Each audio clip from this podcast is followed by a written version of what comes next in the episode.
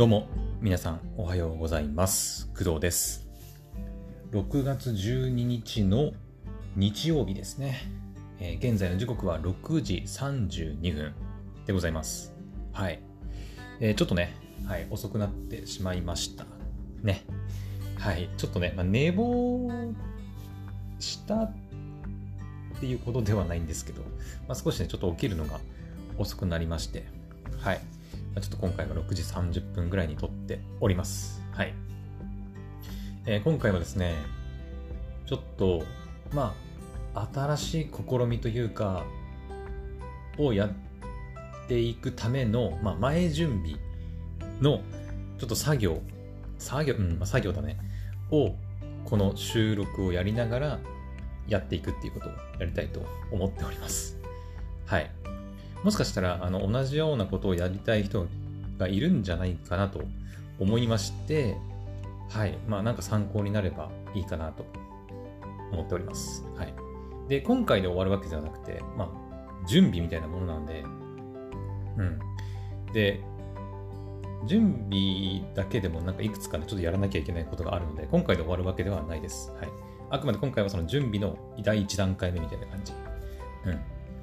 ただまあ、その準備したからといって、なんか、なんだろうな。まあいいか。あのとりあえずお話しします。はい。何の話かっていうと、えっ、と、NFT。聞いたことありますかね？はい。まあ、昨今。ここ数、1年ぐらいなのかな？うん。1、2年ぐらいで、こう、ガーッとこう、そのワードがね、ワードがすごい、なんか、テレビとかでも取り上げられて、あの、話題になっている、まあ、言葉というか、うん。ですけど、うん。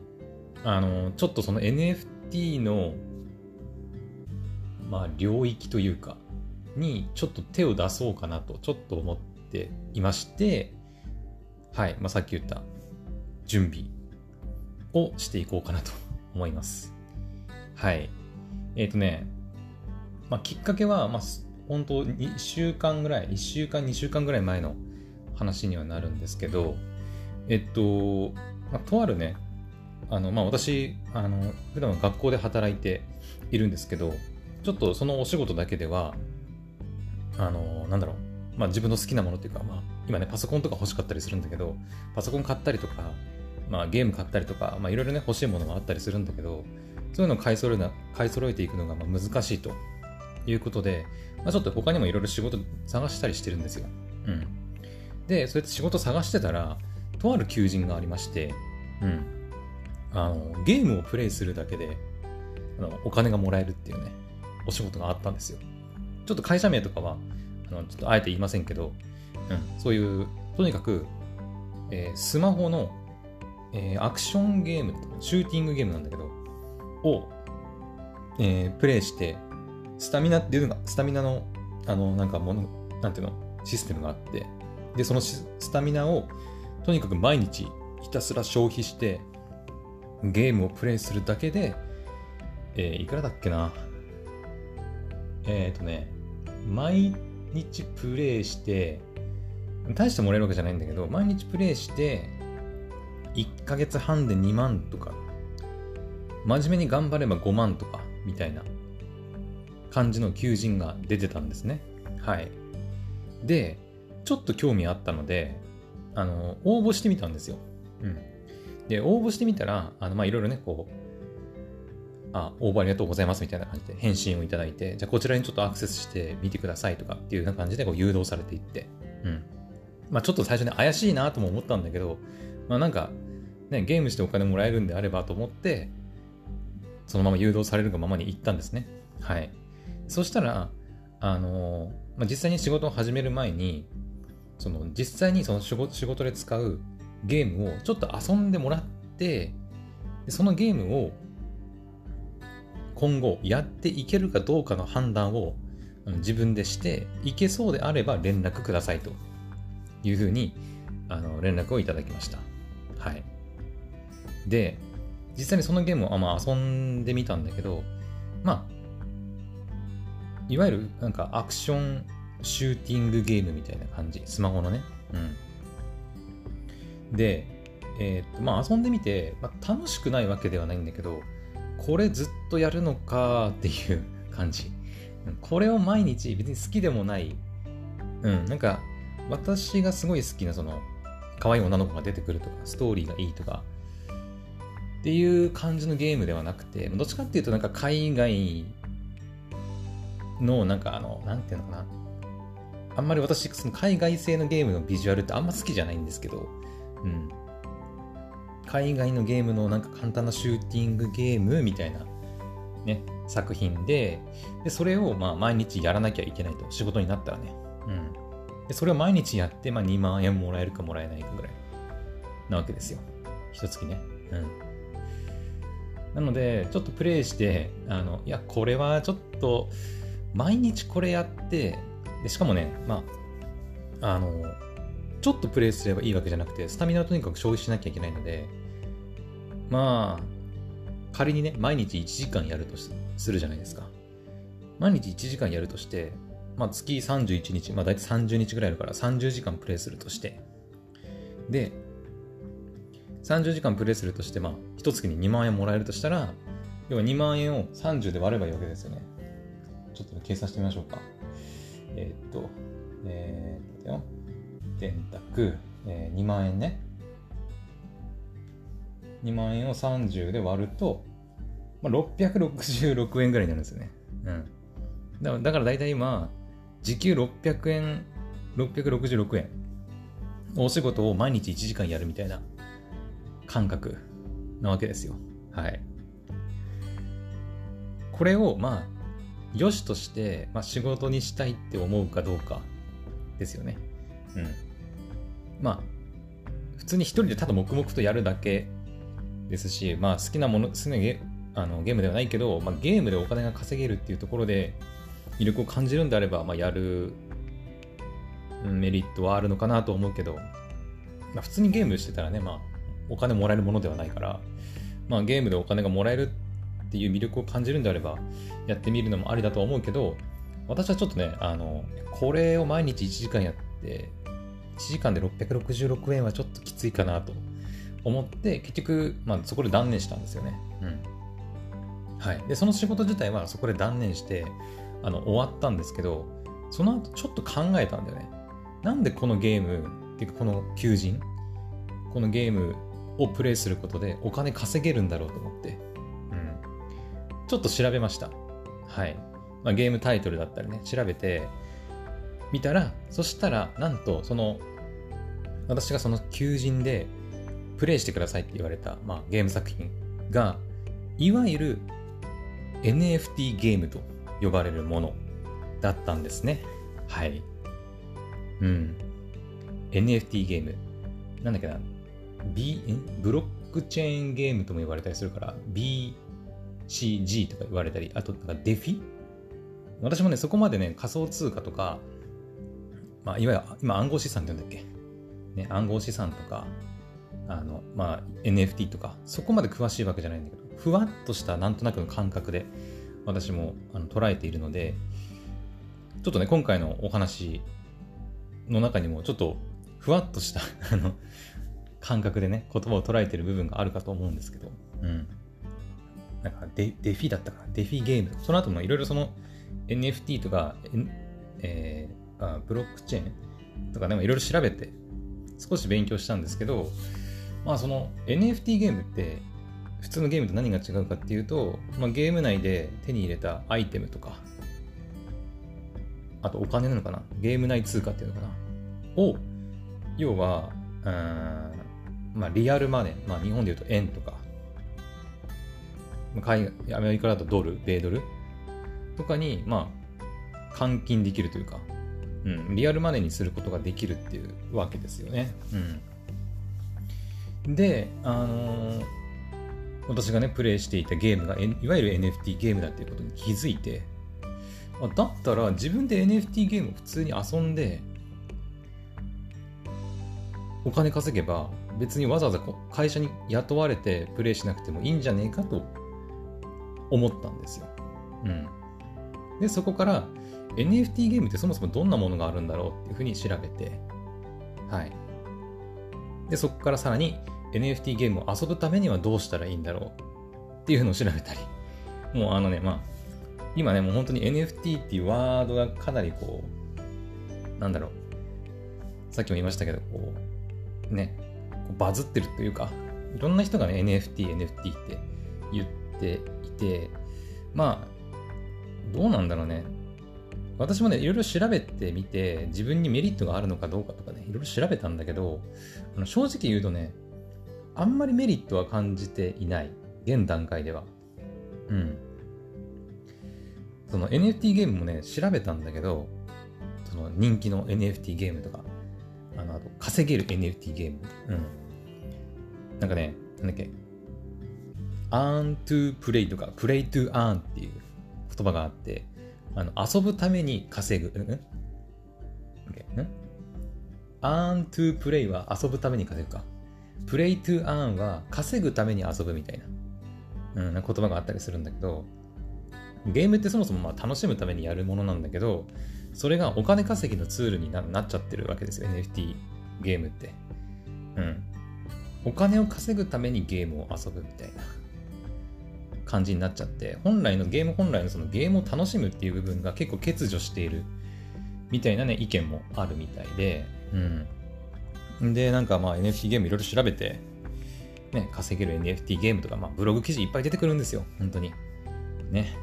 もう NFT 自体がこう人気ワードだし、だしそれでね、ゲームを使って稼げるとなれば、もうね、もういろんな人が調べるわけですから、ブログ記事とかもね、めちゃくちゃ出てくるんですよ。稼げる NFT ゲーム。NFT ゲームとは何かみたいな。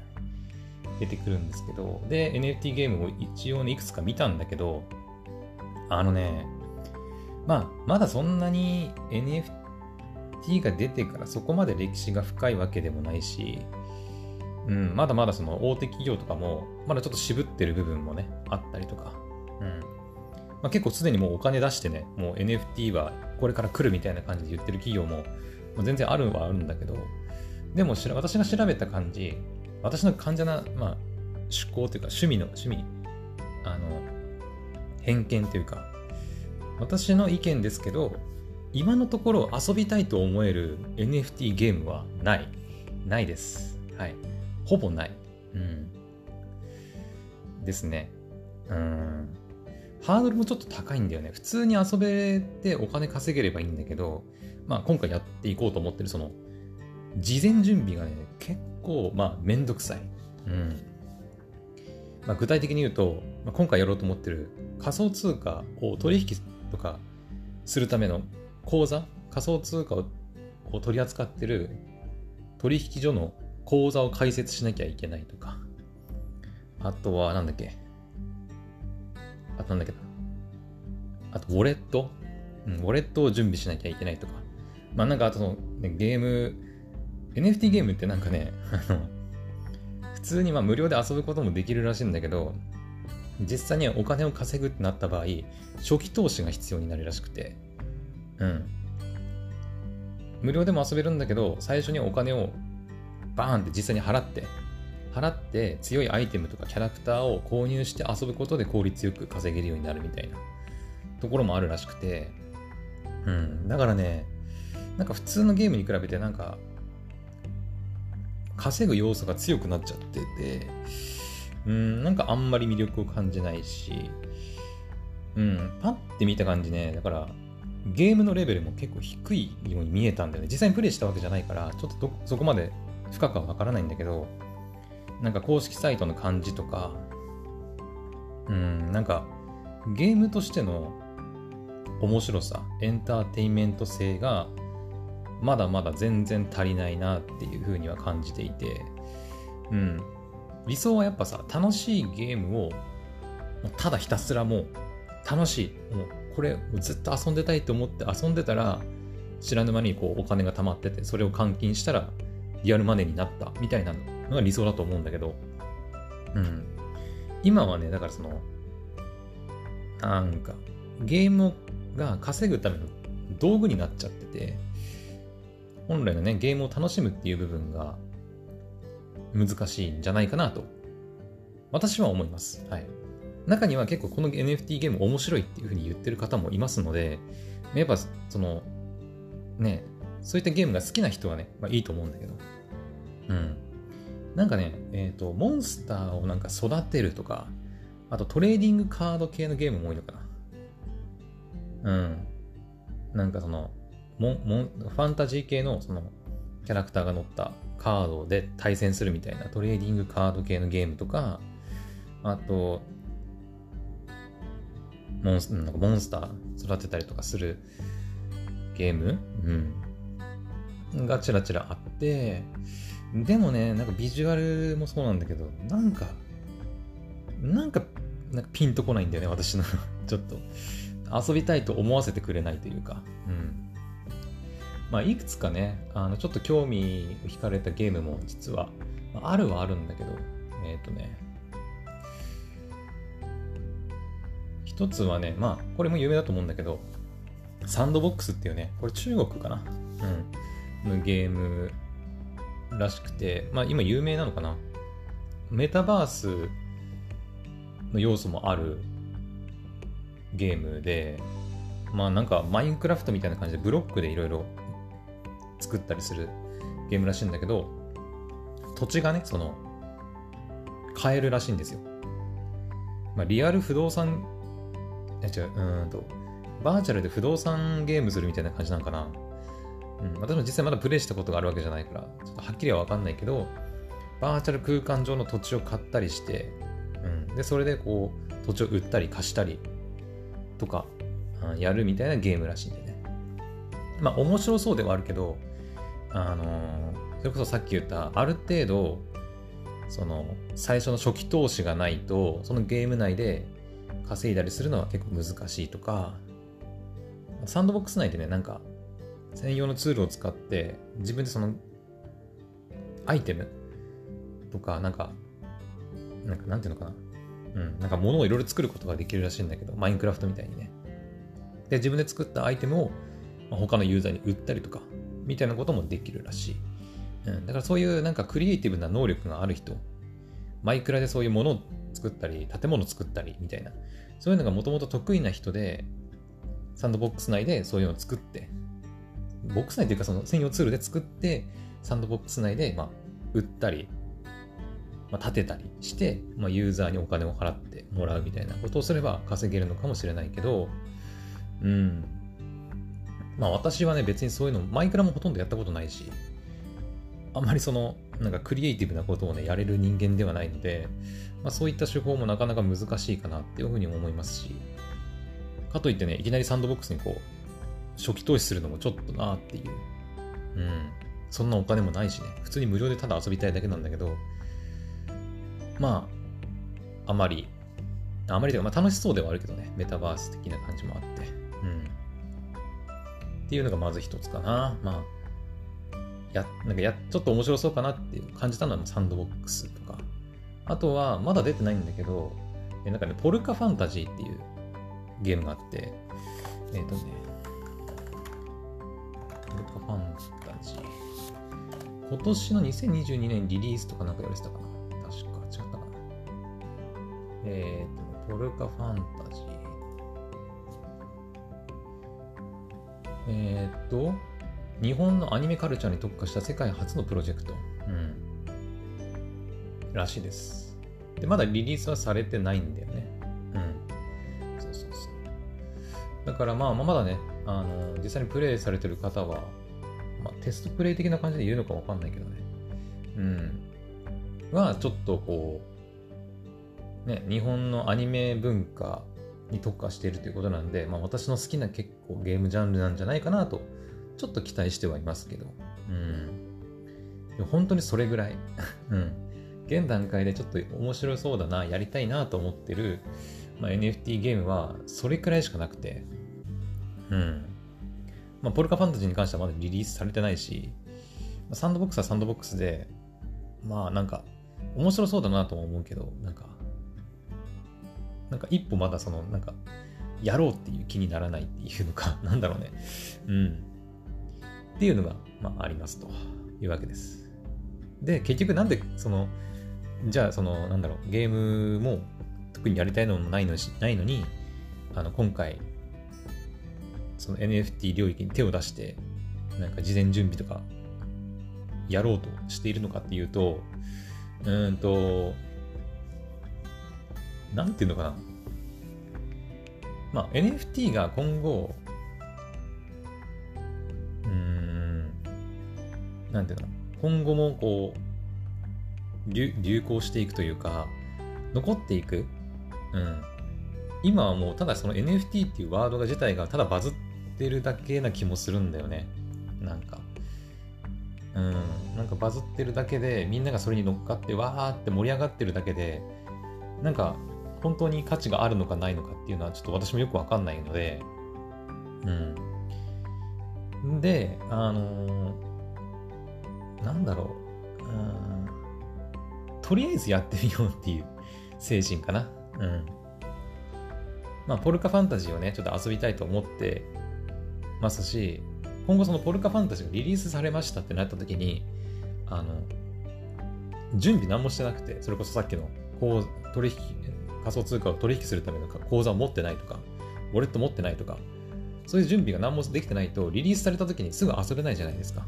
うん。もし今後その NFT がね、こう、やっぱり価値あるじゃんとか、もっと面白いなんかサービスとか、ね、なんかことが、面白いことができるようになったってなった時に、すぐに飛びついていけないと、なんか嫌だなと思って、だったらこれを機にね、あの、まあ、すぐに何かその仮想通貨使ってやろうとか、NFT で何かやろうとかって思うわけじゃないけど、とりあえず、まあ、口座持っとくとか、ウォレットは持っておくっていうのは、別にいいんじゃないかなと。別に維持費がかかるわけでもないし、ね。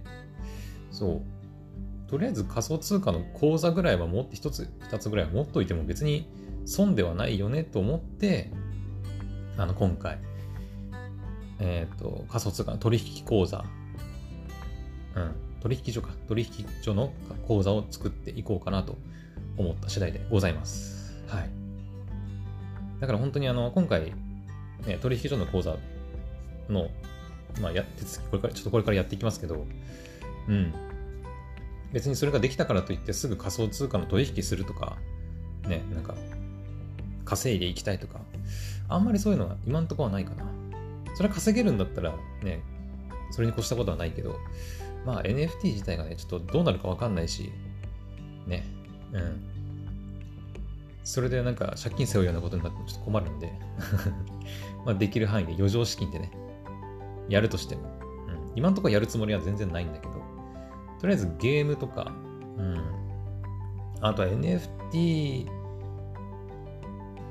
で、まあ、なんか売れるものが私にあるかわかんないけど、うん、ちょっと考えたのは、だから、えっ、ー、とね、このクドラジの音声、その私が喋ってる音声でデータっていうのかな、うん、音声を、まあ NFT として売ってみるとかっていうのはちょっと考えたけど、まあ、誰が欲しがるんだっていうね、うん、感じではあるので、ネットで調べたらね、ちょっとこう声の NFT っていうことでやってる方はね、いるんですけど、ただその方はナレーション、ナレーターの方だったりとか、うん、なんだろう、あと声優さんとか、うん。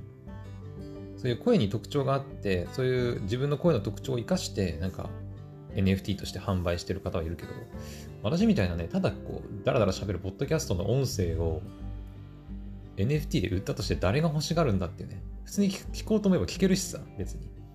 うん。なんか、も？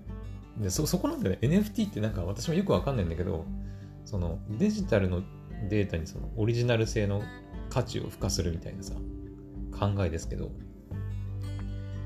うん。なんか私その、あんまりそのコレクションするみたいなね、趣味があんまりなくて、特に大人になってから、昔はそうでもなかったんだけど、まあ、き昨日か、昨日の配信で、え、黒の奇跡のね、話もちらっとしまして、パッケージ版にはそういろいろさ、店舗特典とかいろいろついてくるんだけど、なんかね、最近あんまりそういう店舗特典にも、なんか、まあ、可愛いなとか、ね、イラストとか見て可愛いなとか思ったりするんだけど、実際に物として手に入れたとして、じゃあどうするっていう感じになっちゃうんだよね。うん。だからあんまりそのコレクションとかっていう欲があんまりなくて、だから NFT もなんかデジタルデータのコレクションみたいなものだと思うんだけど、これ自分だけのものっていうね。なんだけど、そこにこう、魅力を見出せるかっていう感じでもあるんだよね。うん。まあその辺もさ、実際にやっぱ買ってみてとか、NFT やってみないとわからない部分ってあるじゃないですか。ね。実際に NFT をはじ、まあ、始めてるっていうか、まあ、講座開設したりして、他の人のね、NFT、販売されてる NFT を購入してみて、これはもう、なんか、なんか俺だけが持ってるオリジナルのものなんだっていう風な感じになったら、なんか変わるのかなとかもね、思ったりはしてるので、まあ、とりあえずやってみないことには変わら、あの、わかんないなと思って、うん。ネットでね、こういろいろカチャカチャカチャカチャ調べてさ、あ、NFT ゲームってつまんなそうだなとかさ、NFT って価値あんのかなとかね、意味意味あんのかなとかね、考えたりするのはまいくらでもできるんだけど、結局か、本当に価値があるのか、ないのか、ゲームは面白いのか面白くないのかっていう判断は実際にやってみないとわかんないし、うん、他人がいくらね、ああだこうだ言ったとしても、自分がやってみて楽しいと感じるかどうかはまた別なんで、うん。だからもう思い切ってやってしまおうと いうことで、あの、講座、今回解説していきます。はい。というわけで、まあ、ちょっとだいぶ前振りというか、はい、長くなってしまいましたが、じゃあね、早速、講座解説していきましょうか。はい。えー、っとね、一応、あの、まあ、少し調べて、まあ、どこの講座を解説、どこで講座を解説するかとかっていうのは少し決めてあります。はい。えっ、と、今回私が講座を開設する取引所は、コインチェックさん。はい。コインチェックの講座、仮想通貨取引所の講座を開設していきます。はい。あの、まあ、なんでコインチェックを選んだかっていうことについてなんですけど、まあ、なんか、いろいろ調べると、えっ、ー、とね、まあ、いくつかやっぱ日本、まあ、コインチェックって日本のね、国内の仮想通貨取引所なんですけど、他にもね、ビットフライヤーとか、うん。あ、なんだっけな、ちょっと忘れたんだけど、他にも今、いくつかね、あるらしいんだけど、まあ、私の調べた感じだと、ビットフライヤーかコインチェックかみたいな感じだったね。うん。まあ、そのどちらかで作ればまあいいんじゃないかと、うん、いうふうに言ってるサイトもあったりするので、まあ、あの、今回私はコインチェックで講座作っていきます。はい。で、一応ね、あの、参考になる、まあ、ブログ記事というか、ウェブサイトがあるので、それを見ながらね、ちょっと、はい、講座解説していこうかなと思ってます。一応その参考にしたあの URL というか、リンク、ウェブサイトのリンクも貼っておくんで、よければ皆さんも参考にしてみてください。結構わかりやすくてね、うん。おすすめですね。はい。というわけで、よし。まあ、そのウェブサイトにはね、コインチェックの運営会社とか、あの、なんかマネックスグループ会社が、株式会社が買収して完全子会社になったとかね。うん。まあ、前はハッキングでニュースになったりとかね、あったようだけど、セキュリティ面は今は改善されたとか。うん。まあ、仮想通貨ね、結構その辺のハッキングされて全部盗まれちゃったとかさ、っていう話題がね、結構尽きなかったりするのかなとは思うけど、うん。まあ私みたいに、あの、ただ口座開設して、ね、そんな多額のね、資金をかけて何かしたいってわけでもないので、まあ別にあんまり、うんまあ、個人情報盗まれるのは困るけど、うん、まあまあまあまあ、そんなこと言ってたら何にもできないからね、はい。ある程度リスクはね、取っていかないといけないということで、はい。まあ、コインチェックさんの講座作っていきます。よし。えー、っと、待てよ。まずコインチェックさんのサイトに行かなきゃいけない。コインチェック。え、今回はあのパソコンのウェブ版で、えー、解説していきます。はい。なんかスマホアプリもね、あるらしくて、スマホからもね、登録できるらしいんですけど、まあちょっと今ほら、あの、ギャラクシーのね、スマホでレコーディングしてるんで、ちょっと、ギャラクシーがね、ちょっと使えない状態なんで、はい、ウェブで撮って、撮るじゃない、えー、登録していきます。え、途中ね、なんか、本人確認書類を送付するために、あの、スマホアプリが必要になるらしいんだけど、それは、まあ、私サブで iPhone があるので iPhone で、はい、送っちゃおうかなと思っております。はい。よし、じゃあやっていきましょう。えー、っと、コインチェックさんのサイト開きましたと。はい。まあ、コインチェックが選ばれる理由、ダウンロード数ナンバーワン、取引所の取引手数料無料、500円からビットコインがもらえるとか、ね、いろいろ書いてありますけど、一応ね、あの参考サイトを、えー、見ながらやっていきます。まずは公式サイトにアクセスして会員登録をしましょう。えー、会員登録ボタンを押すと。はいはい。会員登録。で、次は？えっ、ー、と、昔は Facebook アカウントで登録できたけど、今はできないようになっていると。えー、メールアドレス入れます。パスワードは、まあ、これでいいかな。はい。まあ、任意のね、はい、皆さんやる場合は任意のパスワードを入力して、はい、登録となりますね。メールアドレスこっちでいいかな。うーん。まあいいか。うん、メールアドレス OK、パスワード OK。で、私はロボットではありませんにチェックを入れると。はい。で、会員登録。はい。まあ、ここまでは普通のね、アカウント登録と同じですね。メールアドレスとパスワード入れて、あの、登録するっていう。そしたらメールアドレス宛てに確認メールが来るから、そこから、あの、URL が載ってるから、踏んで、まあ、メールアドレスを認証してくださいっていうものですね。はい。えっ、ー、と、メールで認証します。ちょっとメールアドレス開いてくね。メールアドレスで、コインチェックさんからメールが来てます。登録メールアドレスの確認のお願いと来てるんで、それを URL を踏んで、メールアドレスを認証する。はい。OK。もうこれで、とりあえずアカウント自体はもうできましたね。はい。まあ、言うてしまえばこれで終わりみたいなもんなんだけど、あの、まあ、まだこれから本人確認書類とかね、電話番号の提出とかをやっていきます。うん、なんか登録しただけではね、すべての機能を利用することができないらしいので、ここから、え、各種重要事項の確認、電話番号認証、個人情報の入力、本人確認書類の提出、2段階認証、そして最後にハガキの受け取りっていうのもあるらしいね。はい。じゃあまず各種重要事項の確認っていうのをやっていきましょう。えー、トップページ上部の各種重要事項を確認するをクリック。えー、っと、これか。え、サービス利用における各種重要重要事項の承諾について。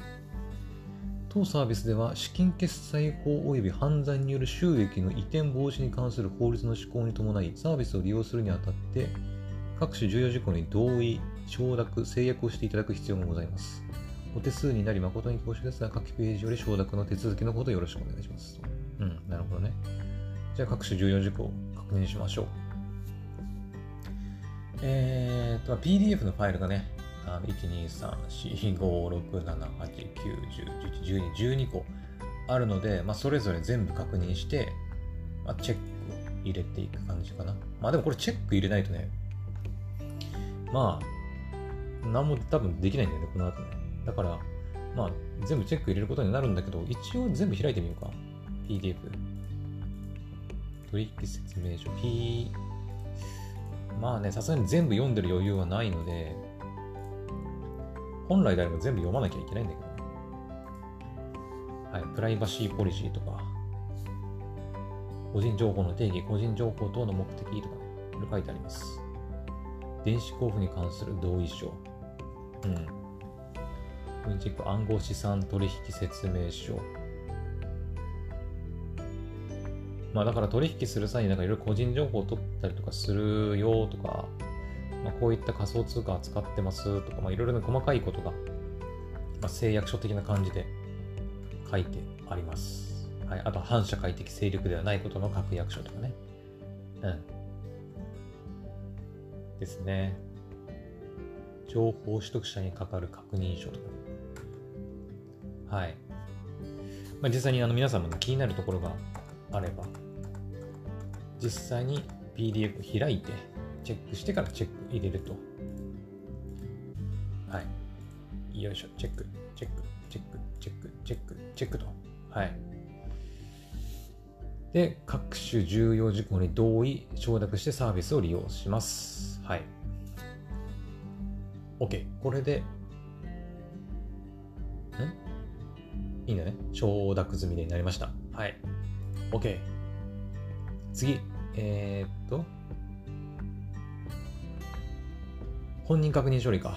OK。本人確認書類を提出するをクリック。で、本人確認書類を提出するをクリックね。はい。クリックします。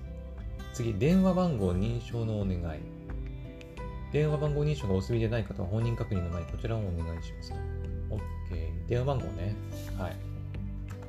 SMS を利用して電話番号を認証しますと。えー、っと、感じかな？うんうん。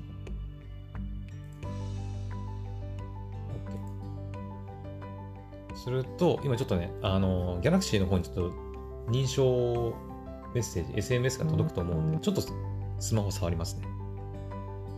えー、っと、はい、認証コードが送られてきました。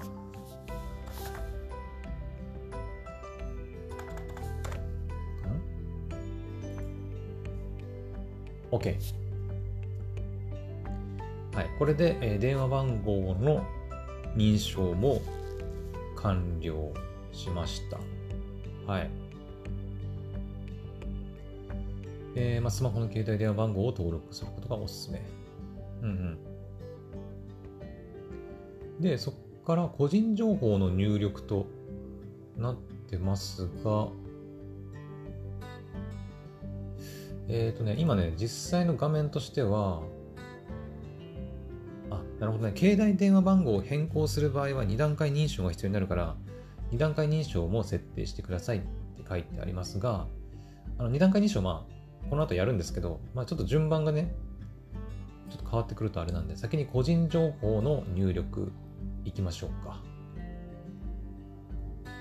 えー、個人情報をどこから入力すればいいんだ？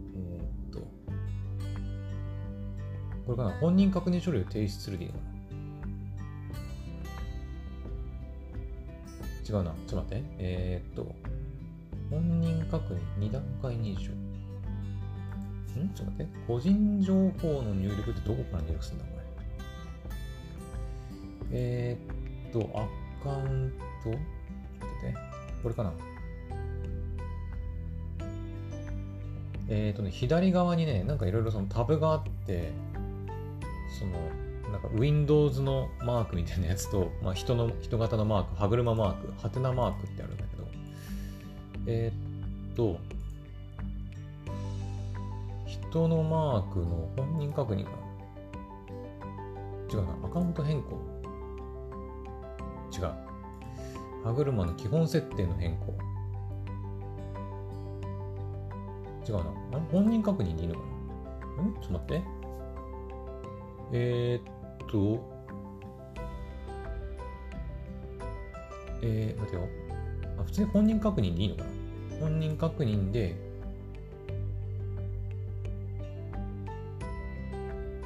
ん？もうここからアプリに移動しちゃうのかな？今ね、私が見てるウェブサイトでは、個人情報の入力となっているんですが、実際にコインチェックの今ページで出てるのは、えっ、ー、とね、本人確認書類の提出のところに行くと、アプリの QR コードを表示となってます。だからもう全部アプリでやれってことなのかなちょっと待ってね。アカウントの変更じゃないよな。電話番号認証でもない。うん。ん？そうだ。なんかもうこのままアプリに行けって感じっぽいな。じゃあ、えー、QR コードを表示しましょうか。えー、本人確認の注意事項。本人確認には現住所記載の書類が必要です。書類を準備、書類って、あ、運転免許証、パスポートがお使いで OK。じゃ持ってる。じゃあ、ちょっと、えっ、ー、と、iPhone の方でやっていきます。えっ、ー、と、まず、iPhone の App Store を開いて、そこから、えー、コインチェックね。コインチェックのアプリ。これか。これはね、仮想通貨ならコインチェック。このアプリをダウンロードします。はい。今ダウンロード中です。少々お待ちください。やばいな、今40分撮ってるんだけど、あと20分で終わるかな。まあ、ちょっとできる限りやっていきます。はい、もし、いけたね。よし、開きます。コインチェックのアプリを開きますと。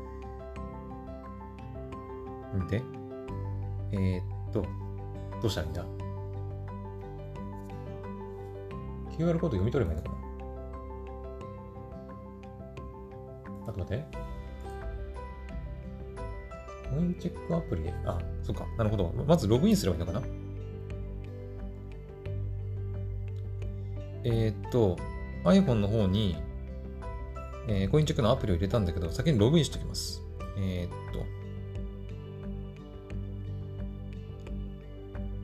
メールアドレス、OK。あ、いや、待って。そっか、iPhone、ちょっと待ってな。えー、っと、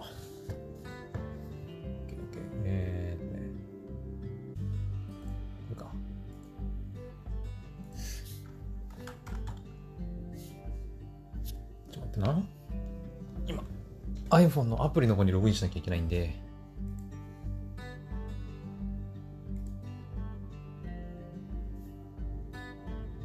はいはいはい。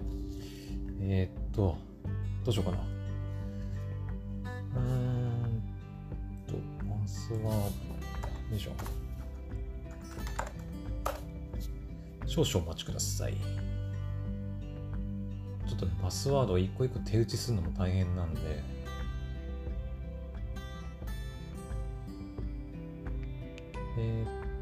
と、と、と、と、と、どれだっけな。これか。あ、まあまあまあ。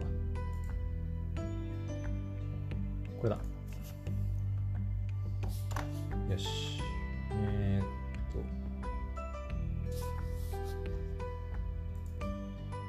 で、じゃあ、あこうか。はいはい。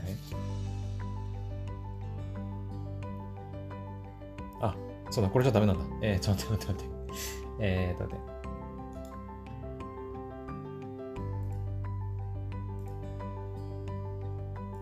しょうがねえ。もう手打ちするしかねえや。頑張ります。えーとね。はいはい。大変だな。パスワード手打ちすること最近あんまりないんだけどね。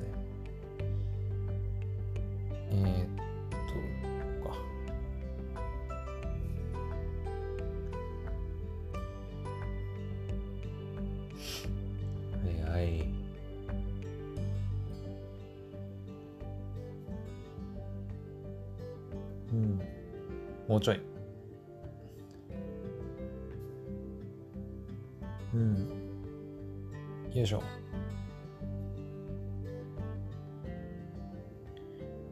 これでどうだ ?OK、いけそう。あとは、えーっと、SM 認証が来たので、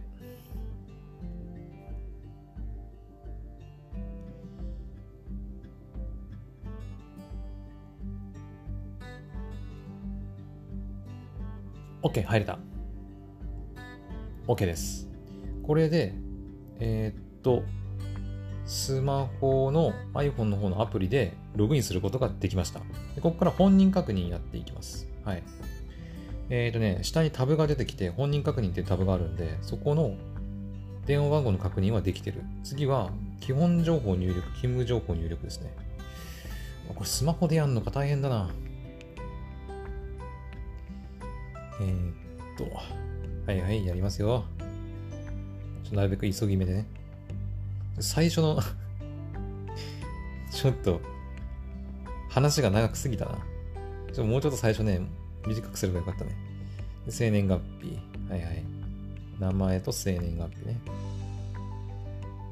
で、性別。はい。国籍はジャポン。居住国もジャポン。で郵便番号。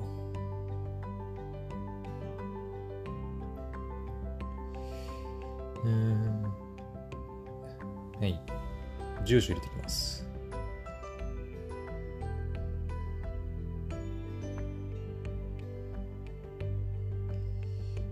と。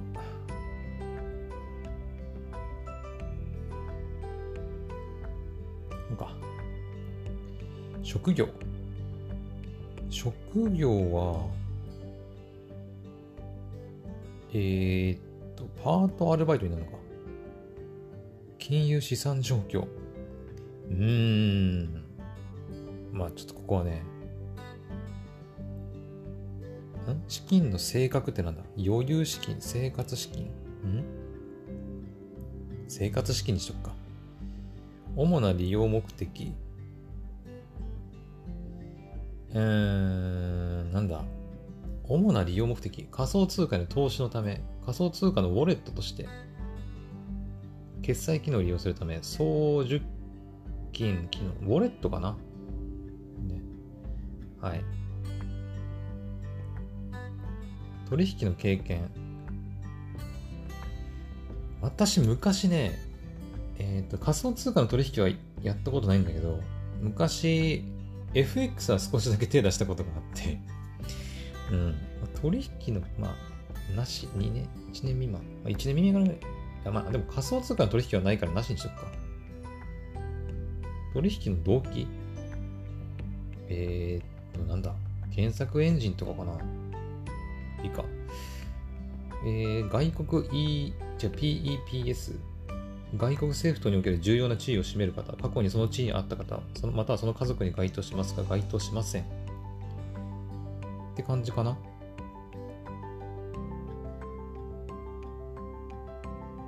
いはいはい。間違ってませんね。OK。はい、確認。えー、っと、うんうんうんうんうん。OK？よし、確認。本人確認情報を提出します。次は、えー、本人確認書類ですね。はい。で、えっ、と、どうしようかな。えっ、ー、とね、運転免許証、パスポート、運転経歴証明書、住民基本台帳カード、あと個人番号カード。まあ、いわゆるマイナンバーカードだね。というわけなんで、じゃあどうしようかな。どれでいく？えっ、ー、と、運転免許証はね、表と裏面取らなきゃいけないらしいんだけど、マイナンバーカードだったら表面だけでいいらしいんで、マイナンバーカード行こうか。ね。せっかくなんで。えー、っと、じゃあ、マイナンバーカードいきます。えー、現住所が記載されている本人確認書類。うん。ん？ちょっと待って。まあ大丈夫か。OK。じゃあ、これでいきます。はい。ん？本人確認。なんだ、本人確認用メール送信済み？ん？なんかメール来たメール？ん？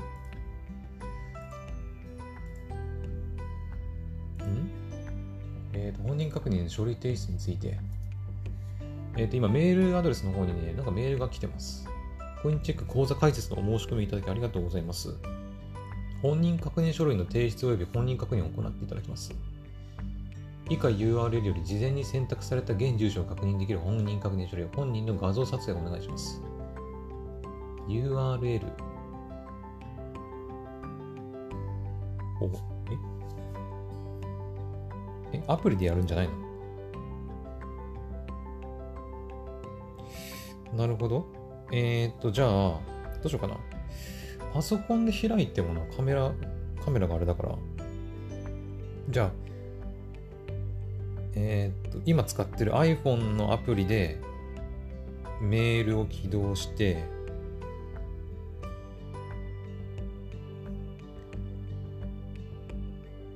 あー、マジか。ちょっと待ってくれ。えー、っとね。そうか、最近 iPhone の方でこれ使ってなかったからな。わ、マジか。ちょっと待ってくれよ。はいはいはい。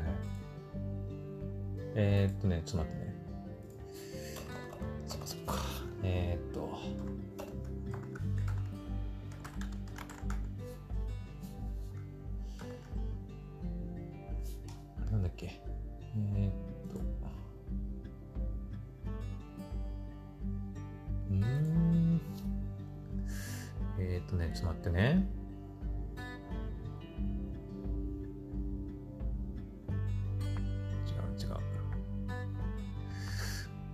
あ、どれだ、どれだ。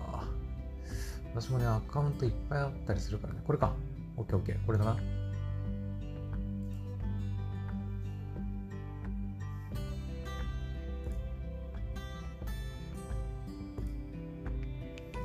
よし、これだ。よし。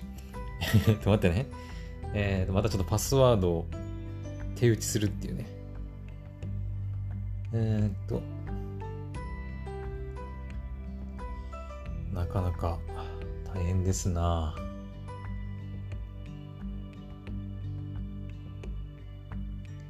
えー、っ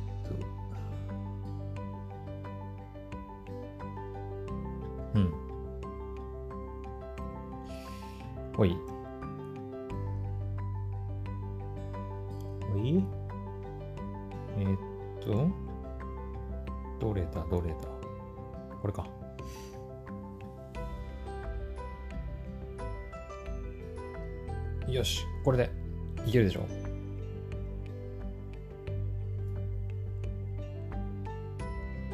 うんと、二段階認証して、どれだっけ？これか。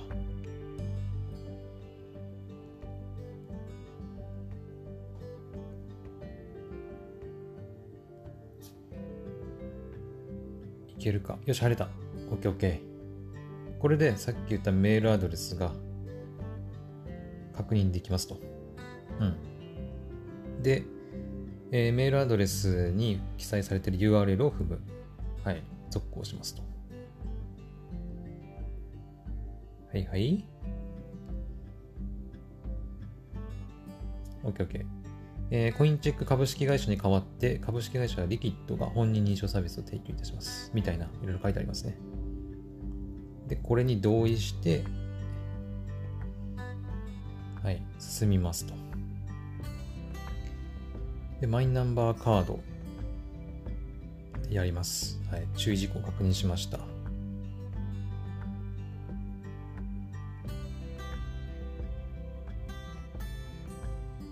来たな。これね、前もね、あの、なんだっけ、ポポか。自分じゃないんですけど、母親のね、ポポの契約する際にも、本人確認書類で結構苦戦した記憶があるんだよね。えーマイナンバーカードの外見が確認しやすいように、背景は白以外で撮影。はい。表面を枠内に配置し、はいはい。こ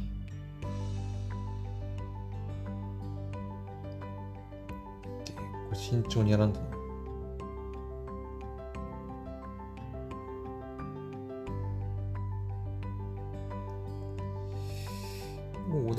ちょっと待って。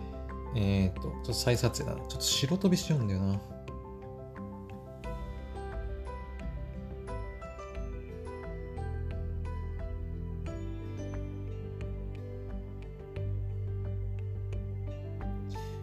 OK。光源は入ってない。顔写真も鮮明。文字を正確に読み取ることができます。OK。来たな。斜めね、斜め。そう最近よくあるのはこの斜めってやつね。これが結構大変なんだよね。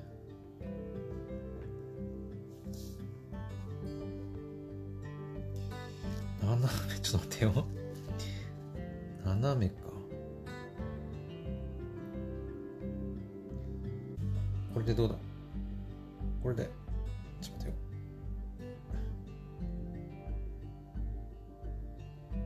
緊張の一瞬だな。おどうだ？まあでもいいんじゃねえか？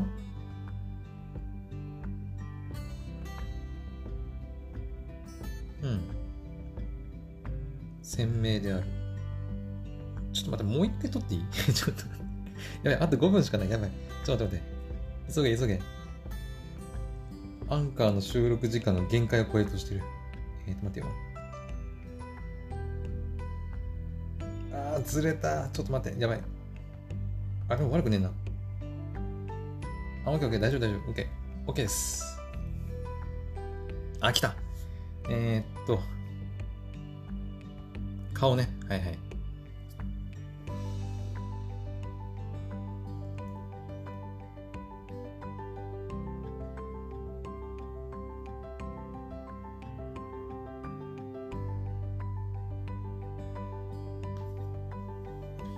帽子かママスク、カラーコンタクトレンズ等々。ちょっと待って、もう一回撮影。結構後ろのやつ全部映っちゃう。ヒゲ面のおっさんが映ってんだけどさ。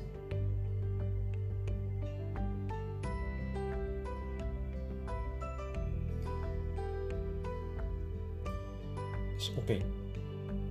だな、首振り。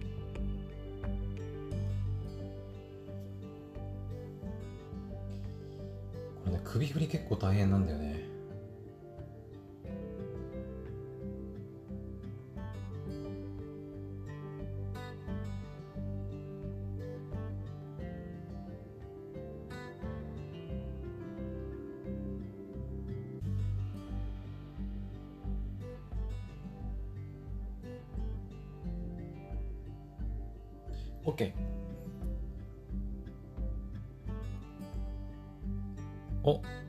きました。OK。よし、なんとか終わったぞ。OK、OK、OK。えーっと、じゃあ、え次。マイナンバーじゃねえや。あ、二段階認証ね。二段階認証はまあ、えーっと、待って。えーっと、二段階認証アプリでできるのかな？うーん、どうしようかな。あ、でもこれでいいのか。スマホの iPhone のアプリで、えー、っと、セットアップキーをコピー。